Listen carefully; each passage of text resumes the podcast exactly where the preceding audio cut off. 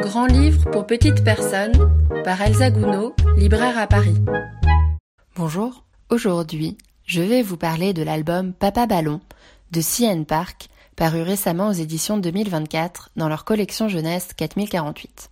Si vous écoutez régulièrement l'émission, vous savez déjà tout le bien que je pense des éditions 2024 et de leur publication pour la jeunesse dans la collection 4048, dont je trouve les choix et la cohérence de catalogue qui se dessinent singulière et passionnante. Sian Park est une autrice illustratrice coréenne installée à Strasbourg depuis qu'elle a étudié dans la section illustration des arts déco de cette ville il y a quelques années. Elle a depuis cofondé la revue d'illustration Mucky, créé de nombreux fanzines et réalisé des illustrations dans la presse internationale, dont au New York Times. Dans Papa Ballon, son premier livre publié, on se retrouve un jour où, sans raison apparente, tous les adultes sont transformés en ballons de baudruche. La petite Anna et ses amis doivent ainsi surveiller leurs parents, de crainte qu'ils ne s'envolent, et les assister dans tout leur quotidien. Les emmener au travail, tenir leur boutique, les mettre au lit. Les adultes peuvent bien exprimer leur désaccord, ils restent impuissants à agir ou à empêcher telle ou telle action de leur enfant, d'un coup libérés en apparence de toute contrainte. Les enfants mènent alors leur vie telle qu'ils la souhaitent, avec bien plus de glace et de chantilly ou de dessins sur les murs qu'auparavant. S'ils s'occupent de certaines tâches des adultes, c'est à leur façon. Ainsi, personne ne sachant ici réellement compter, la distribution des pains et le rendu de la monnaie à la boulangerie se fait de façon hasardeuse et plutôt généreuse. On est ici dans une fable où les enfants prennent la place des parents, dans une réjouissante inversion des rôles où les petits lecteurs peuvent prendre grand plaisir à s'imaginer à la place des adultes. Ce principe narratif classique de l'inversion des rôles des personnages, avec tant de livres ou de films où un adulte se retrouve dans la peau d'un enfant ou inversement, se trouve ici élargi à toute une société, d'où une transformation soudaine de toutes les règles de vie et la mise en lumière de certains secrets savoureux tus en situation normale, dont la vacuité de certains emplois des adultes. En devenant ballon, l'adulte devient un jouet dans les mains de l'enfant.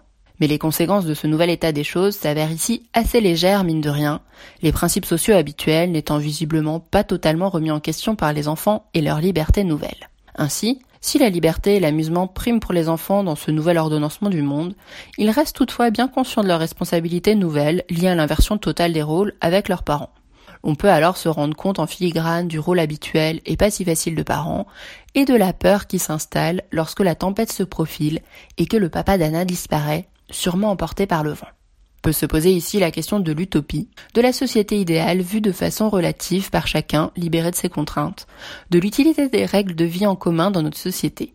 L'autrice n'apporte pas de réponse tranchée et préconçue à ces questions, dont le simple fait d'être posé peut être intéressant et propice à la réflexion. Il y a de l'humour absurde dans la narration de Sian Park, rien que dans ce point de départ, aussi déroutant qu'amusant, de la transformation de tous les adultes en ballons de baudruche. Poursuivant dans cette logique absurde détournée, cette situation n'a aucune explication, mais on se retrouve plutôt entraîné dans une suite de conséquences en chaîne, dans cette logique alternative et bien construite malgré tout. Pour mettre en image cette histoire incongrue, les illustrations de Sian Park s'avèrent saisissantes et étonnantes, ne ressemblant à aucune autre, dans une sorte de figuratif virant à l'abstraction ou l'inverse, selon le regard que l'on porte sur ces images. Les contours fins sont faits de formes géométriques très simples, presque uniquement des ovales, rectangles ou traits, au rotring, donnant une apparence stylisée aux traits par une réduction ou simplification, rendant les scènes et détails d'autant plus drôles et percutants. Les couleurs sont apportées au feutre à alcool, donnant des teintes souvent dans des tons pastels et un effet délavé et flou, renforcé par l'absence de contours des détails tranchant avec la netteté et la précision des formes de contours. Ainsi, les ovales deviennent, par le jeu des couleurs et de leur agencement, tantôt des ballons, des visages, des mains, des pains, des tomates ou bien même des boules de glace. Au-delà de cette simplicité apparente, se révèle un grand travail de détail et de mise en page avec notamment un jeu autour des cadres des pages, sorte d'enluminure décalée, faite d'éléments aux couleurs de la scène en question. À noter la typographie du texte, rappelant une écriture à la main des colliers appliqués et renforçant le parti pris narratif de mettre les enfants au centre de cette histoire et de ce monde, ainsi que la belle fabrication du livre, d'un petit format carré à la typographie de couverture non alignée, accentuant la traite directe à l'œil, annonçant un livre amusant, par l'image d'Anna dévorant deux énormes glaces, son papa ballon accroché à son poignet. J'espère vous avoir donné envie de découvrir cet album que je conseille à partir de 4 ans. Papa Ballon de Cian Park aux éditions 2024 au prix de 16 euros.